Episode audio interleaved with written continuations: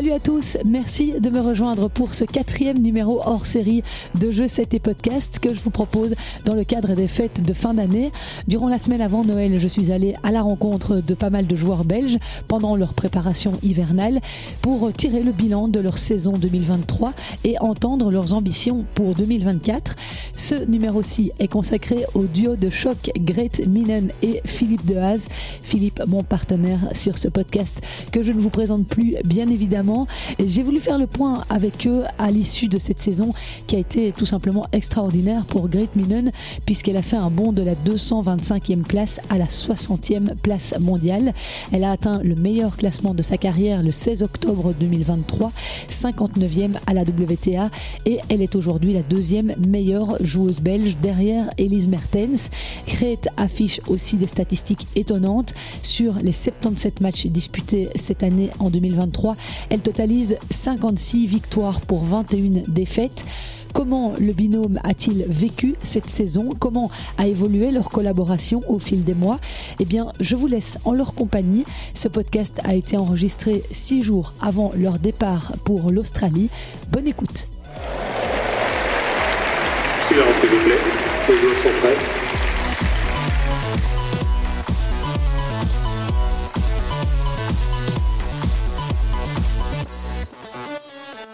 Salut Grete et Philippe, merci de m'accueillir au Top Centrum de Tennis Vlaanderen à Wilrijk où Grete, tu viens de t'entraîner euh, pendant deux heures. Mais oui, tu es en pleine préparation hivernale avant de décoller euh, vers l'Australie. Euh, en venant vous voir ensemble en cette fin de saison, j'avais envie de proposer aux auditeurs un petit peu ce que j'avais fait l'année passée. Nous avions enregistré début janvier un podcast à l'Académie de Justine Hénin quand vous veniez de commencer votre collaboration quelques semaines plus tôt. Donc ici, l'idée est de tirer le bilan un an plus tard après cette saison absolument exceptionnelle que vous avez vécue tous les deux. Grete, que retiens-tu? Quel regard portes-tu sur euh, cette saison 2023 Ouais, je pense qu'on peut dire euh, c'était très bien passé. Euh, ouais, c'est vrai que L'année passée, on a commencé ensemble, je pense, le, mois de décembre, je pense. Mhm. Après ça, l'année est passée tellement vite on a, on a joué beaucoup de tournois, beaucoup de matchs, euh, on a passé beaucoup de temps ensemble et ça va encore bien, donc euh, ça c'est positif. C'est jamais le encore bien. c'est important. Hein? Oui, c'est vrai, c'est vrai, parce que c'est la précarité du métier d'entraîneur. Hein. C'est pas mal. Un an, c'est déjà. Un an, c'est déjà. Oui, j'allais dire, un an et pas encore de divorce. Non. et toi, Phil, quand tu regardes 12 mois en arrière, le travail accompli avec Grete, que tu connaissais très peu finalement, peu. Euh, comment tu l'as vu évoluer tout au long de l'année? Ben, Alors, j'aime rappeler qu'au départ, je la connaissais pas du. Enfin, on se croisait un peu. J'allais de temps en temps voir ses matchs sur les grands quand elle jouait. Ça m'intéresse parce que je, vais voir les En général, ça m'intéresse. Et je l'avais vu jouer euh, euh, sur, sur, quelques matchs. Et je savais qu'elle avait un jeu fantastique, mais je ne la connaissais pas euh, humainement. Enfin, j'ai toujours eu le sentiment qu'elle était sous-classée par rapport à son, à son potentiel. Ça, c'est une réflexion que j'avais en moi. et puis, on a commencé à s'entraîner. Et comme je l'ai déjà dit et répété, c'est en faisant, en commençant à travailler avec elle que elle a commencé à me séduire par son jeu, sa personnalité, euh, sa générosité, sa gentillesse, sa volonté de vouloir travailler tous les jours, de vraiment vouloir avancer, progresser. Et je me suis dit, waouh, euh, c'est quand même un profil euh, vraiment assez unique. Parce que souvent, tu vois, quand tu fais ce métier depuis tout longtemps et depuis toujours, eh bien, les entraînements, ils deviennent un peu... Lassants comme une routine, un peu rébarbatif. Et puis les attitudes, tu vois, sont un peu... Beaucoup de joueurs s'entraînent parce qu'ils doivent s'entraîner, mais j'ai pas retrouvé ça euh, chez Crit. Et donc c'est comme ça que je me suis pris au jeu. Elle m'a vraiment donné envie. Et puis l'année s'est oui, vraiment très très bien passée, où elle a progressé chaque semaine. Et ça, tu le vois dans son jeu, techniquement, tactiquement, dans ses attitudes. Dans quel compartiment du jeu a-t-elle le plus progressé? Elle a progressé dans tous les compartiments. Euh, ça, c'est certain. Alors, bien sûr, il a fallu hiérarchiser, comme on dit, les, les priorités. Et moi, j'avais mis la priorité sur deux choses. C'était bien sûr l'aspect mental, lui redonner confiance dans ses capacités. Et la deuxième chose qui était importante aussi, c'était l'aspect tactique, qu'elle se fasse confiance dans, confiance dans son jeu d'attaque, dans son jeu offensif. Donc on a travaillé sur ces deux aspects-là. Je décide, c'est moi qui prends les décisions et euh, tout ce qui concerne le, le côté mental. Et elle a progressé chaque semaine. Et elle continue à progresser chaque semaine. Et ça, ça a été compliqué pour toi, Grete, de faire évoluer ton état d'esprit comme Phil le souhaitait? Oui, un peu. Euh, tu le fais déjà 25 ans comme ça, donc c'est difficile à, changer un peu euh, parce que c'est euh, oui, c'est un, un, changement un peu drastique. C'était aussi nécessaire, je trouve. Je pense que c'était mon faiblesse, un peu mon, mon, côté mental. Euh, et, ça va beaucoup mieux, mais j'ai encore euh, le sentiment que je peux encore euh, progresser beaucoup à ce département. Donc, ouais, on sait que dans le, sport de haut niveau, le mental, c'est, le truc presque le plus important. Donc, oui, c'était difficile, mais je pense, ouais, comme Phil a dit, chaque semaine, ça va, ça va mieux et mieux. Mm. Au quotidien, est-ce que tu travailles euh, ce mental euh, Est-ce que c'est ce sur quoi vous travaillez le plus pratiquement? Euh, Oui, je pense que sur le terrain ou à, côté, et sur le terrain euh, Oui, je pense qu'on travaille sur les deux, bien sûr, parce que à côté du terrain, c'est aussi très important. Mais le plus important chez moi, je pense que c'est, c'est de rester calme, de rester positif, de vraiment être dans le moment et pas penser trop à des trucs qui, qui étaient passés ou de, le futur. Donc euh, oui, c'est vraiment de, de sentir le truc et vraiment rester euh, dans le présent. Comment est-ce que on construit une relation avec un coach? Est-ce que euh, il y a plus d'affinité au fil des semaines qui passent? Est-ce qu'il y a plus de confiance? Oui, c'est sûr. Je pense que au début, euh, tu dois rencontrer. Euh, comment tu dis ça? Faire connaissance? Faire connaissance, uh-huh. oui, c'est ça. Tu dois faire connaissance de oui, un peu comprendre l'autre, euh, comment il sent, comment il est dans certaines situations. Et euh, je pense que ça, c'est peut-être pour Phil le plus difficile de me lire un peu. Euh, je sais que je ne suis pas très open ou euh, très accessible. Donc, euh, après un an, je pense qu'il me connaît déjà beaucoup mieux. Euh, mais il y a encore des trucs que je pense qu'il va, va, connaître. Est-ce que la barrière de la langue fait quelque chose ou pas du tout? Non, pas du tout. C'est bien pour mon français. Je pense que j'apprends beaucoup de choses. J'essaie encore d'apprendre un peu néerlandais, néerlandais pour film, mais ça va pas, pas très bien. moi, pour rappel, j'ai fait mes primaires en néerlandais quand même, donc je ne pars pas de rien, mais c'est comme si je partais de rien. Mais en fait, non. Donc je comprends, mais ce qu'il y a, c'est que comme j'aime entretenir mon anglais, souvent, ou enfin, on fait, fait du 50-50. On essaie de le faire, euh, de le faire en anglais parce que pour moi, c'est important aussi que euh, se sente confortable. Alors, il n'a pas du tout de problème euh, par l'idée de parler français, mais je trouve qu'il y a une démarche qui doit venir de mon côté aussi. Comme mon néerlandais n'est pas bon, ben, l'anglais c'est neutre. Ça veut dire qu'on est chacun dans une position neutrale, tu vois. Il n'y a pas à faire d'effort pour. Mhm. Je veux pas qu'elle fasse un effort pour s'adresser à moi. Moi, ce que je voulais dire aussi, pour rebondir ce que, sur ce que dit euh, ben, on a eu de la chance aussi parce que l'année s'est très très bien passée. Euh, le fait d'avoir des victoires chaque semaine, hein, pratiquement, fait qu'à un moment donné, bah, ça devient super. Donc, euh, alors est-ce que c'est de la chance ou est-ce que c'est le fruit de son travail et de ce qui a été mis en place? Probablement un mix des deux, mais il faut reconnaître ça aussi. Et puis dans un deuxième temps, il faut faire connaissance, mais aussi dans l'approche que moi j'ai, c'est que je lui laisse beaucoup d'autonomie. Donc, je suis pas un coach qui impose les choses. Euh, je lui laisse le choix d'être de mauvaise humeur. Je lui laisse le choix de, de ne pas accepter ou d'accepter les choses. Mais je veux qu'elle prenne sa responsabilité aussi. Si elle décide de ne pas le faire, je suis pas là pour la juger. Je suis pas là pour l'engueuler. Mm. Euh, on a une relation d'adulte à adulte. C'est plus un enfant. Donc, je suis pas là pour lui faire la leçon. Je suis là pour lui mettre, la mettre sur la route, lui donner mon avis mais c'est elle qui prend toujours le last call, la dernière décision, et si elle décide de ne pas le faire, je ne lui en voudrais pas, et c'est elle qui prendra les responsabilités, et la même chose pour la victoire. Mm. Donc tout, tout, lui appartient. Et je pense que ça, aide, ça a aidé aussi le fait d'avoir quelqu'un qui la respecte dans, ses, dans sa façon d'être, parce que je pense que c'était un peu différent avant dans son éducation, etc. moi, je lui laisse beaucoup d'autonomie et puis c'est elle qui fait, qui fait les choix. Je pense que ça lui a bien convenu aussi. Ça te convient bien, ça, effectivement, euh, Oui. Grete? Oui, c'est sûr. Euh, c'est c'est totalement différent que j'ai l'habitude. Euh, J'avais toujours des coachs qui ouais, étaient un peu au-dessus de moi et euh, étaient un peu euh, Dirigeant dirigeants, oui. Euh, et maintenant, oui, c'est vraiment une relation qui nous sommes euh, égales, quoi. Et euh, c'est très chouette. c'est nouveau pour moi, mais, mais j'aime bien, ouais. Mhm. Sur le terrain, est-ce que tu as besoin de sa présence? Oui, oui, bien sûr. Euh, je pense que tactiquement, il m'a beaucoup, beaucoup apprendre déjà. Euh, techniquement aussi, euh, je pense que ouais, j'ai encore le sentiment, je veux progresser encore beaucoup. Et, Phil, il a, il a déjà des, des années d'expérience. Donc, oui, c'est sûr que c'est très important, il est là.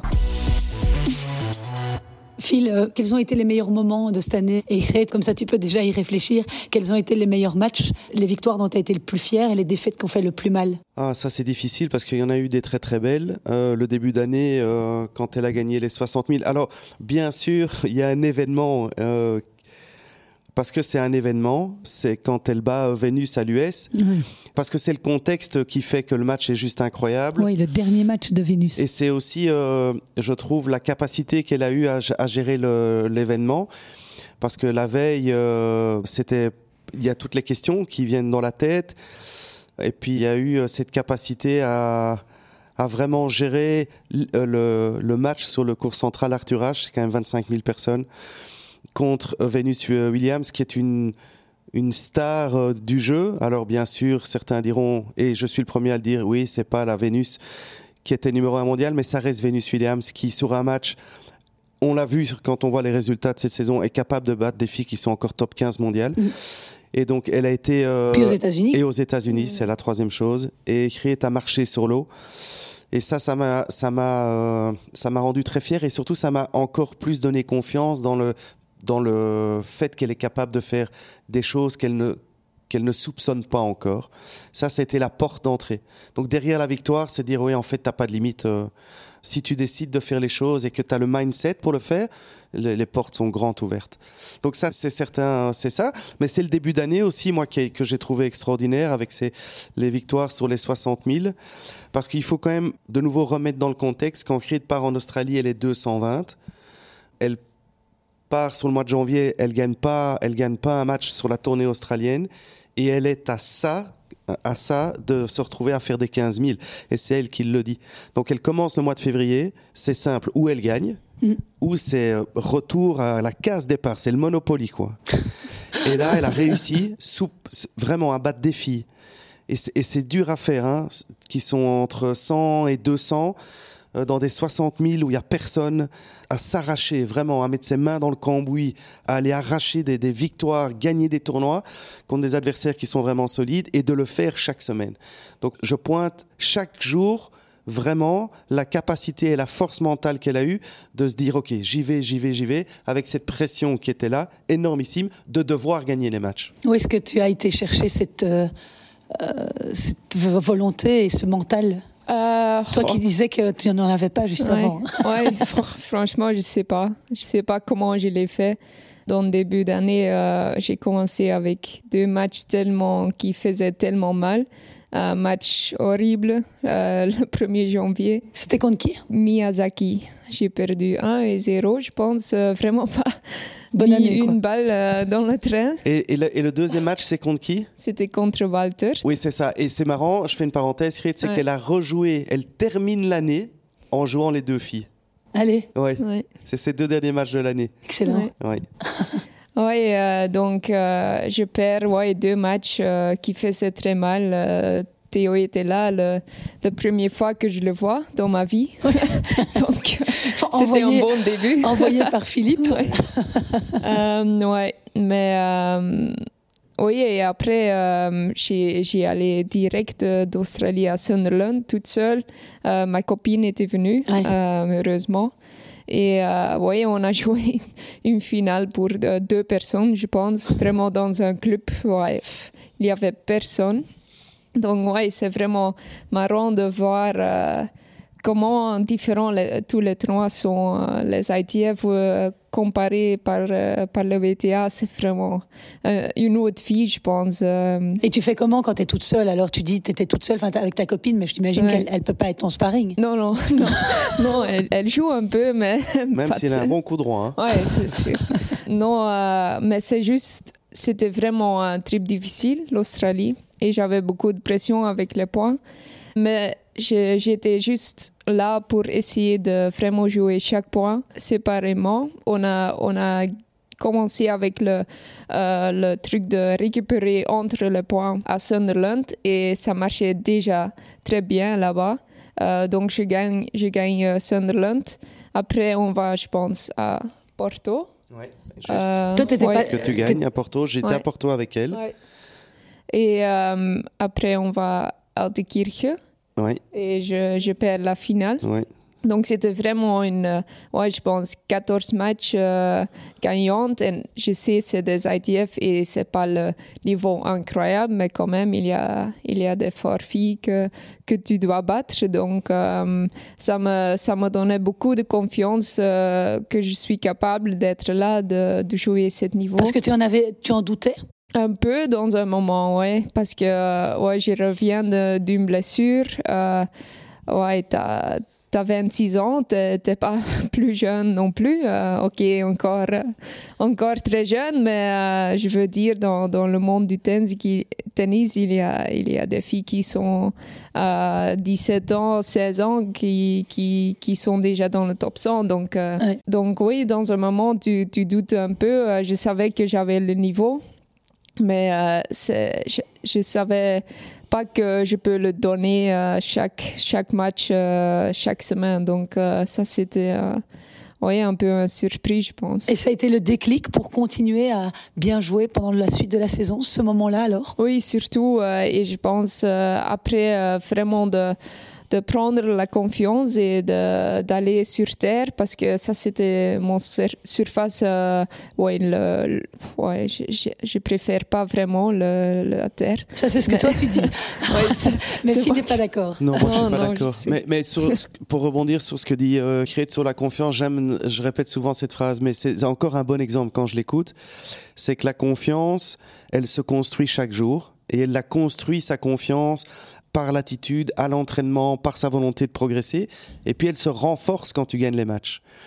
Mais quand elle arrive euh, sur son premier 60 000 où elle n'est elle pas en confiance, mais elle a travaillé pour la construire. Et puis ça se met. C'est ça qui est important. Moi, j'aime bien parler de ça parce que j'entends souvent, ouais, il faut gagner des matchs pour prendre confiance. Et si tu n'en gagnes jamais, tu prends jamais confiance. Et alors, ça ne va pas. C'est le chien qui attrape sa queue, quoi. Donc, il faut trouver les moyens de développer sa confiance. Euh, même quand on gagne pas. Même quand on gagne pas. Et la seule façon de le faire, c'est à l'entraînement. À l'entraînement et en dehors, etc. C'est, c'est vraiment une. De nouveau, c'est un état d'esprit, quoi. C'est une, une, ouais, c'est ça. Une vision de vraiment beaucoup plus globale que il faut que je gagne le match pour que je me sente bien. Oui, pour moi, une leçon qui était très, euh, très importante que quand je, je perds un match où j'ai pas très bien joué, je suis pas une mauvaise joueuse. J'ai vraiment dû apprendre ça que c'est pas comme si, si tu perds un match ou tu joues euh, mauvais, tu es une mauvaise joueuse ou même une, une mauvaise personne. Et ça, ça, je pensais toujours avant. Ah oui. Et ça, c'est de nouveau Philippe qui a réussi à. Oui. Ah, c'est Philippe quand même. Oui. La sagesse. et, justement, maintenant, euh, donc vous allez partir en Australie dans quelques jours. Ça va changer un petit peu parce que tu vas te retrouver maintenant dans les meilleures. Euh, mm. Tu es parmi les 60 meilleures joueuses du monde. Donc forcément, tu vas te retrouver mm. avec un autre statut. Comment tu prépares ça euh, Enfin, Phil, comment tu dois, la préparer au fait qu'elle ne va plus gagner autant, j'imagine Alors, c'est le, le, dernier. Ici, pendant les quatre semaines, on a peu travaillé sur cet aspect-là, même si à l'entraînement, j'essaie de faire un peu de tout, mais ah, dès qu'on arrivera en Australie, on va recommencer à travailler la visualisation, on va retravailler un peu le, les séances de relaxation qu'on faisait pendant les séances de points, vraiment travailler sur les routines entre les points, etc. Que j'ai pas fait du tout ici parce que je voulais faire autre chose. Donc maintenant, sur le, en compétition, on va remettre, je vais remettre le point euh, sur ça. Et après, il faut rien changer, tu vois. C'est pas parce que l'adversaire est différent que l'état d'esprit change, etc. Il faut commencer l'année comme elle l'a terminée, importe peu où elle joue, importe peu le tournoi qu'elle va jouer ou l'adversaire qu'elle va jouer ou le stade dans lequel elle est. Ça ne dépendra toujours que de elle et il faut contrôler les choses qu'elle peut contrôler et il faut mettre en place les choses qui l'ont bien fait jouer l'année passée, même si elle joue euh, Pegula premier tour, ça ne changera rien. Mais comme tu l'as dit, probablement qu'elle va gagner moins de matchs parce qu'elle va jouer les meilleures joueuses du monde, ça c'est certain. Mais pour revenir à ce qu'on disait, elle fera peut-être moins de victoires. Elle en a eu, elle a joué 76 euh, matchs l'année passée, elle en a gagné 56. Peut-être que la stat ne sera pas euh, comme ça, mais l'état d'esprit doit rester le même. Et moi, je me battrai pour ça. Donc, tu gagnes pas, ça ne change rien, comme elle vient de le dire. Ça fait pas de toi une mauvaise joueuse si tu perds contre des filles qui sont 20 au monde. Mm. Donc surtout, il faut rien changer, mm. mais continuer à progresser. Et comment toi tu abordes cette euh, nouvelle euh, saison qui commence? Oui, je suis, euh, je suis très curieux comment tout va passer. je pense que mon premier an de ma carrière, que je vais jouer que de, oh, je vais essayer de jouer que de VTA et surtout un an de suite. J'ai jamais fait ça, donc ça va être euh, un peu nouveau et euh, ouais, peut-être je vais perdre un peu plus de matchs, mais euh, ça va être un challenge de vraiment pas perdre la confiance si je perds quelques matchs et de, de vraiment rester focus sur les trucs que je dois faire sur le terrain. Il y a quelqu'un d'autre qui t'accompagne à part Philippe? Théo, Théo, Van qui va faire probablement 8 à 10 semaines aussi. On partage l'année à deux. Et pas de préparateur physique ou mental bah, Le préparateur mental, moi, je gère. Et euh, bah, est un préparateur physique qui est probablement un des meilleurs en Belgique. Donc, euh, qui va d'ailleurs voyager une quinzaine de semaines. Je ne sais pas si on peut le dire, ça? Oui, on peut le dire. Bien, avec Hans Jaber. OK. Et donc peut-être qu'il faut discuter, peut-être qu'il aura un peu de temps sur les tournois euh, pour travailler avec, euh, mais enfin c'est lui qui fait le programme, etc. Il est vraiment euh, vraiment exceptionnel. Donc il travaille déjà avec Hans Jaber. Ils vont commencer l'année prochaine. Oui. Sam Verslegers. Et tu vas travailler avec lui aussi? Non, mais elle oui. travaille depuis combien de temps déjà maintenant? Déjà un an. Oui. Ok. Mm, c'est un physio aussi. Ok. Il a fait toute la carrière avec Kim Kleisters. Tu vois, c'était le physio qu'on voyait souvent à côté de Kim au niveau de la programmation de l'année, ça va être aussi différent. Est-ce qu'elle va jouer autant? Est-ce qu'elle va moins jouer? Comment tu vois les choses? On a fait la programmation jusqu'en juin. Après, bien sûr, ça va dépendre. Euh, on a une programmation qui est théorique, donc euh, il peut y avoir euh, des blessures, il peut y avoir de la fatigue, il peut y avoir beaucoup, beaucoup de victoires ou pas du tout de victoires, et donc il faudra s'adapter. Mais on a une vision jusqu'en juin avec, euh, comme Chrit l'a dit, beaucoup de WTA, parce que c'est là qu'il faut. Et puis Chrit, c'est ce qu'elle veut aussi, elle veut jouer les meilleurs dans les plus grands tournois, c'est très clair. Mais peut-être qu'il faudra s'adapter à un moment donné si on voit qu'il manque quelque chose dans le, dans le parcours. Mm. Donc plutôt des 250 ou des 500 euh On va toujours aller chercher les plus gros parce que c'est là que ça se passe. N'a aucun sens d'essayer de. Mais bien sûr, si les trois premiers mois sont, euh, il va manquer des victoires, etc. On adaptera le programme, mais on va partir super ambitieux. On va partir pour aller battre les meilleurs dans les plus gros tournois, essayer de faire son trou là, et puis on verra bien. Et puis si ça va pas, ça va pas, on reviendra. Mais je veux pas commencer petit en disant, euh, tu vois, elle a bataillé, elle, comme une dingue pour être 60, elle, elle peut les jouer, il est hors de question qu'elle ne les joue pas. quoi. Et puis mm. c'est même pas moi qui décide, c'est on a fait le programme, c'est elle mm. qui a fait le truc, elle dit moi je veux aller là, et ben, je dis bah oui, c'est une évidence. De nouveau, c'est elle qui choisit. Hein. C'est pas moi le boss, hein. c'est comme à la mm. maison, c'est toujours les femmes qui décident. c'est vrai. Elle, me l'a encore rappelé ce matin, elle me dit Philippe, tu sais comment ça va quand les femmes sont fatiguées quand même? Ah, je dis c'est vrai, j'avais oublié. Tu vois? On n'a rien à dire, nous les hommes. Soyez pas surpris. Encore juste un petit mot par rapport à l'année 2023. Est-ce qu'il y a des choses qui t'ont particulièrement étonné sur le circuit en général? Tu penses que 2024, euh, Suentech va toujours euh, dominer le truc? Comment toi tu Est-ce que tu suis Est-ce que tu suis déjà le Ouais, ouais, je, je regarde beaucoup de matchs, euh, je pense. Je m'excuse avant que tu répondes, mais ça, c'est un truc qui m'a impressionné chez Create. Elle regarde, mais non, mais pour les jeunes, s'il y a des jeunes qui écoutent, ouais. regarde toujours le tennis. C'est une vraie passion, quoi. Elle adore les hommes, les femmes. Elle regarde toujours, toujours. Elle sort d'un entraînement, elle regarde un match de tennis. Trop bien. C'est fabuleux. J'ai jamais vu ça, ma moi. Ma copine n'est pas toujours très contente avec ça, mais bon. Non, elle est complètement addicte. Allez. j'aime bien regarder le tennis. Euh, on a une, une folie en commun. Oui, ouais, c'est sûr. ouais, donc, euh, ouais, je pense, euh, ouais, je suis à Tech, ça va être difficile de, le battre pour, pour tout le monde, je pense.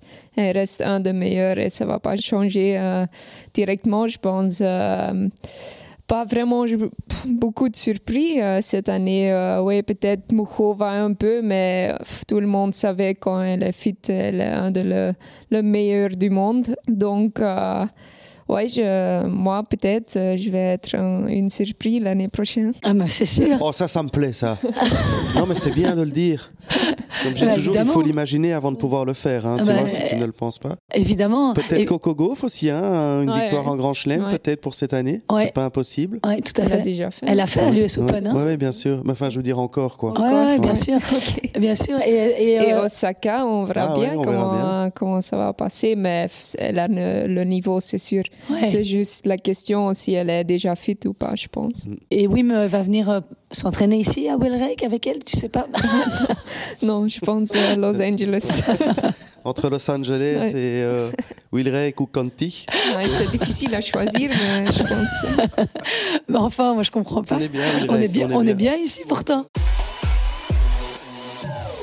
Les filles qui, que tu rêverais de jouer, est-ce que, ou des cours sur lesquels tu rêverais de jouer, il y en a? Euh, Oui, euh, le central de Wimbledon. J'ai jamais joué là, donc j'aime bien jouer là euh, contre Jabber. Ah ouais? J'ai jamais joué contre Jabber.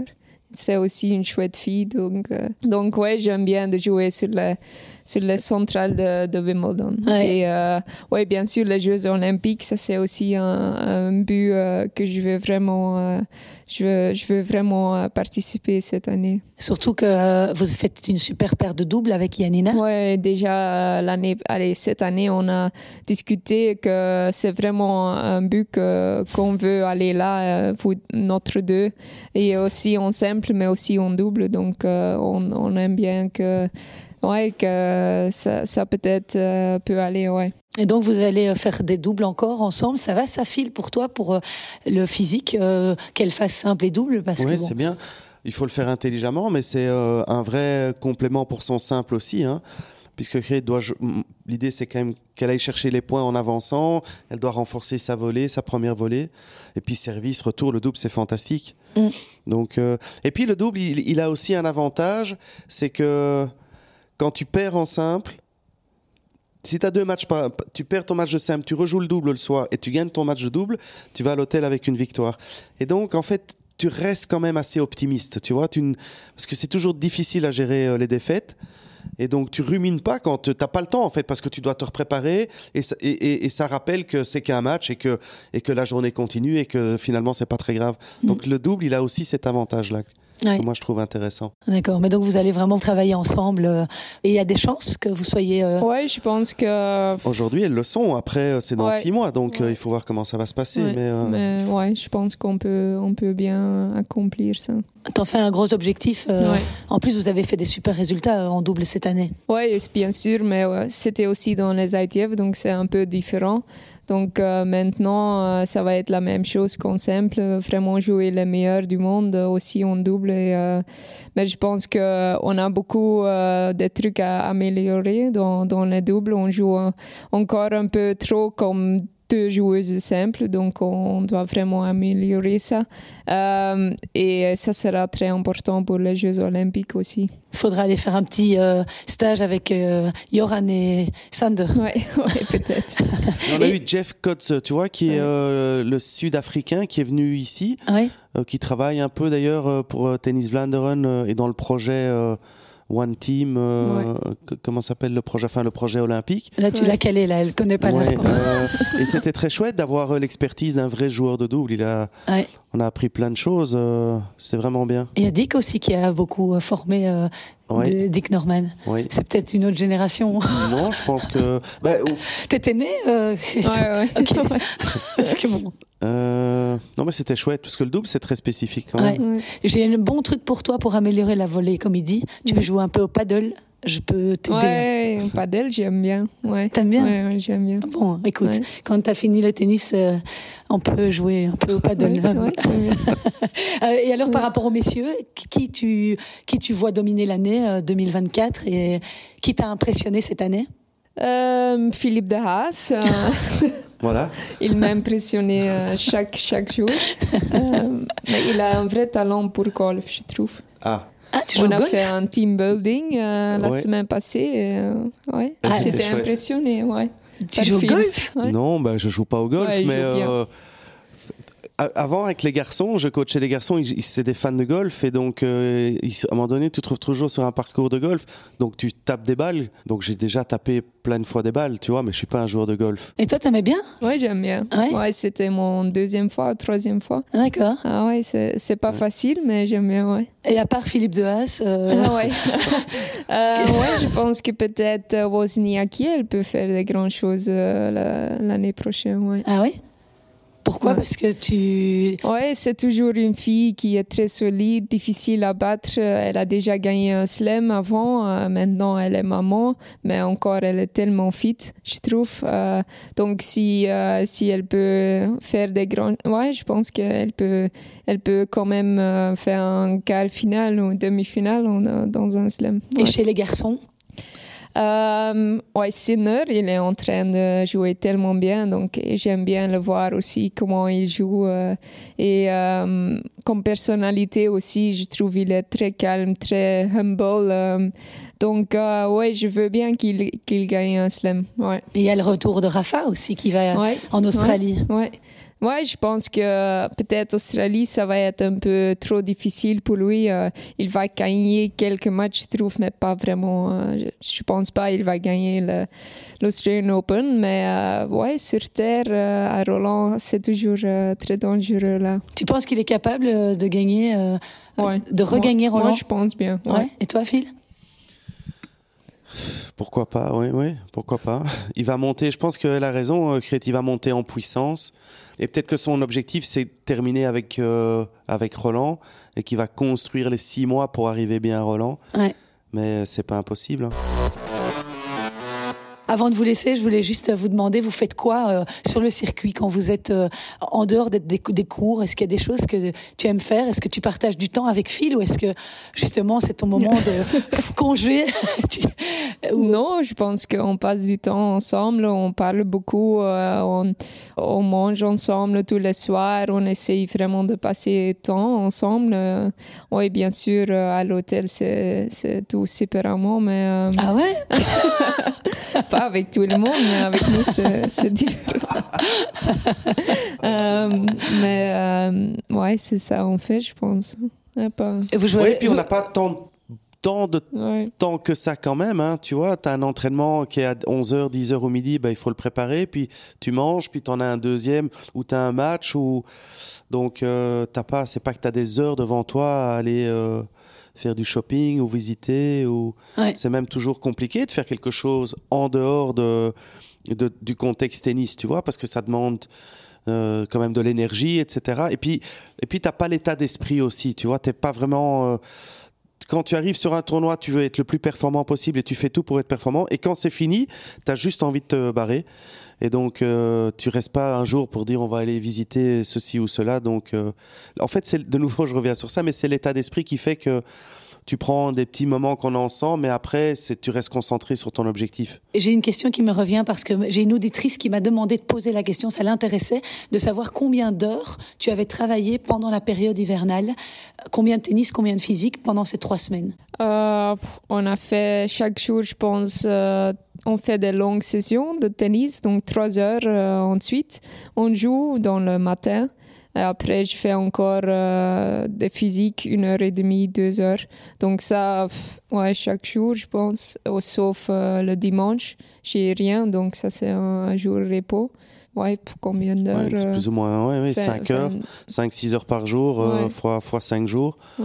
ou- ouais. Alors on a mis des temps de récup, etc.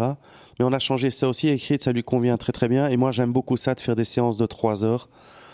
Parce que ça permet de travailler le- la concentration. Et puis ça permet aussi. Un match de tennis, c'est souvent long. Ouais. Tu vois? Et puis elle a 26 ans aussi. Donc pour elle, pour son corps, c'est mieux de faire un bon échauffement, d'y aller à fond. Et puis ensuite, elle récupère 2-3 heures. Et puis elle fait une deuxième séance. Plutôt que faire des séances plus courtes où tu dois chaque fois te rééchauffer, reprendre une demi-heure pour t'échauffer tennistiquement. Je trouve que c'est pas qualitatif. Ouais. Demain, elle a un vrai challenge. Euh, on a réservé le terrain 4 heures et elle va, devoir, elle va jouer 5-7. Ah oui. Ouais, Ouais. Ça, c'est un vrai challenge pour eux. Et physiquement, ça va Après cette préparation, tout, tout tient, tout est bon? Oui, euh, physiquement, ça va très bien, ouais. Ok. Ouais, j'ai aucun euh, petit truc, même pas, donc, euh, ouais. Top. Ouais, top fille. Ok, super. C'est c'est un peu con ma théorie, mais euh, si tu veux être à fond pendant deux heures, tu dois être capable de le faire quatre. Tu vois ce que Bien je veux dire sûr. Si tu tiens trois ou quatre heures, oh bon, quatre heures on n'a pas fait, mais si tu gardes, et c'est ce qu'elle a fait sur l'entièreté de ses entraînements, elle est vraiment capable du premier au dernier point de, de faire trois heures full. Je me dis gagner un match en 2-7. Euh, euh, je dis pas que c'est.